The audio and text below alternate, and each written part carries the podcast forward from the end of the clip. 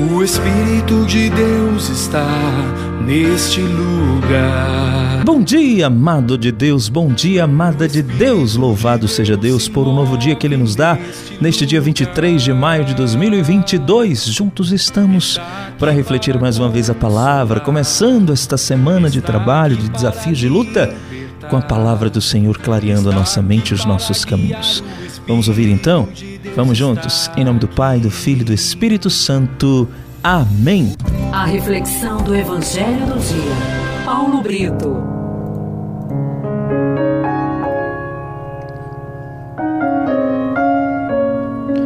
A primeira leitura de hoje está nos Atos dos Apóstolos, capítulo 16, de 11 a 15.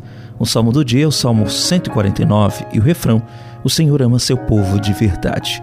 O evangelho de hoje está em João, capítulo 15, versículo 26, terminando no capítulo 16, versículo 4. Meu irmão, minha irmã, o Senhor hoje fala sobre a vinda do Paraclito, o Espírito da Verdade, aquele que procede do Pai e que dá testemunho de Jesus. É. O Espírito Santo é o Espírito da Verdade, como vai dizer Jesus no Evangelho de hoje.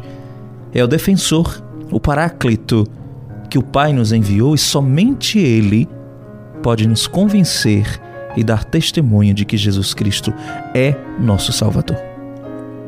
Falando assim, Jesus quis preparar os seus discípulos para a hora da provação, tentando, tentando abrir a mente deles, a fim de que percebessem a ação do Espírito Santo no momento oportuno quando o Espírito Santo ele vai lhes recordar tudo que haviam vivido juntos.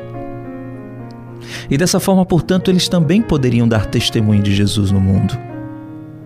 Jesus hoje também nos recomenda para que não nos espantemos com as ações daqueles que não estão em sintonia com o projeto do Pai.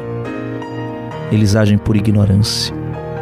A ignorância é maior, é o maior adversário do nosso processo de conversão a Jesus.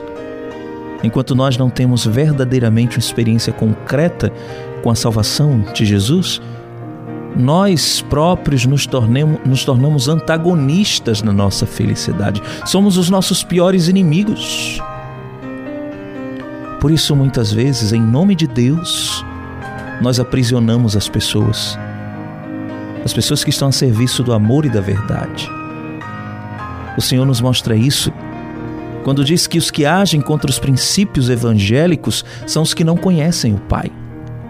Não conhecem o Filho, muito menos o Espírito Santo, que é o amor.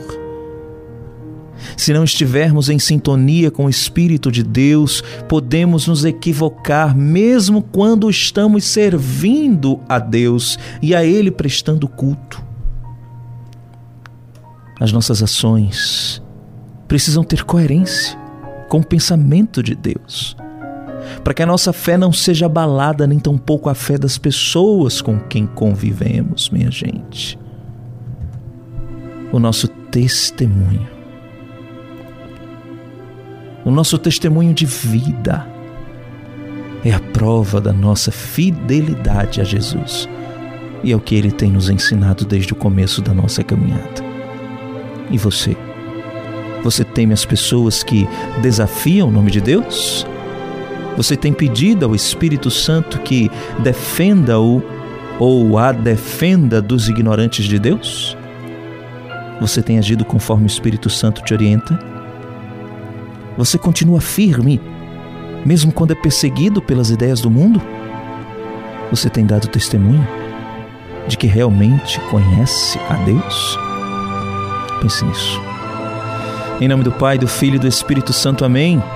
Que Deus te abençoe e te guarde.